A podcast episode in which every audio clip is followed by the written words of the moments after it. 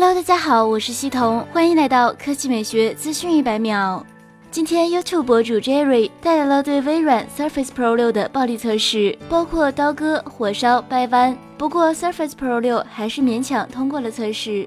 Surface Pro 六起步价为八百美元，与全新 iPad Pro 差不多。两者的操作系统不同，结构完整性也有所不同。测试过程中，Surface Pro 六勉强通过了弯曲测试，但是在单点施压的情况下，屏幕出现了破裂。这意味着用户在放置 Surface Pro 六时，应避免与金属钥匙和硬币等放在一起，以免压力不均造成损坏。还有一丝慰藉的是，当 Surface Pro 六的屏幕从底盘拆分之后，Surface 仍能正常工作。总的来说，微软 Surface Pro 六比想象中要坚固牢靠一些，但仍需要细心呵护。今天，诺基亚手机正式发布了3.1 Plus 国行版，提供白色和藏蓝两种配色三 G 加三十二 G 售价一千零九十九元。屏幕方面，该机搭载六英寸十八比九经典全面屏，分辨率为幺四四零乘七二零，采用屏幕贴合技术，覆盖二点五 D 弧度玻璃，显示屏采用 TFT LCD 材质，对比度为一千比一。诺基亚3.1 Plus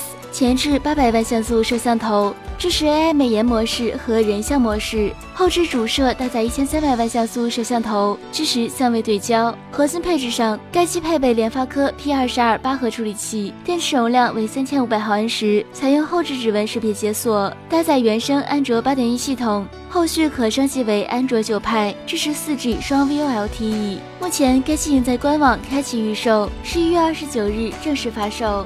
好了，以上就是本期科技美学资讯一百秒的全部内容，我们明天再见。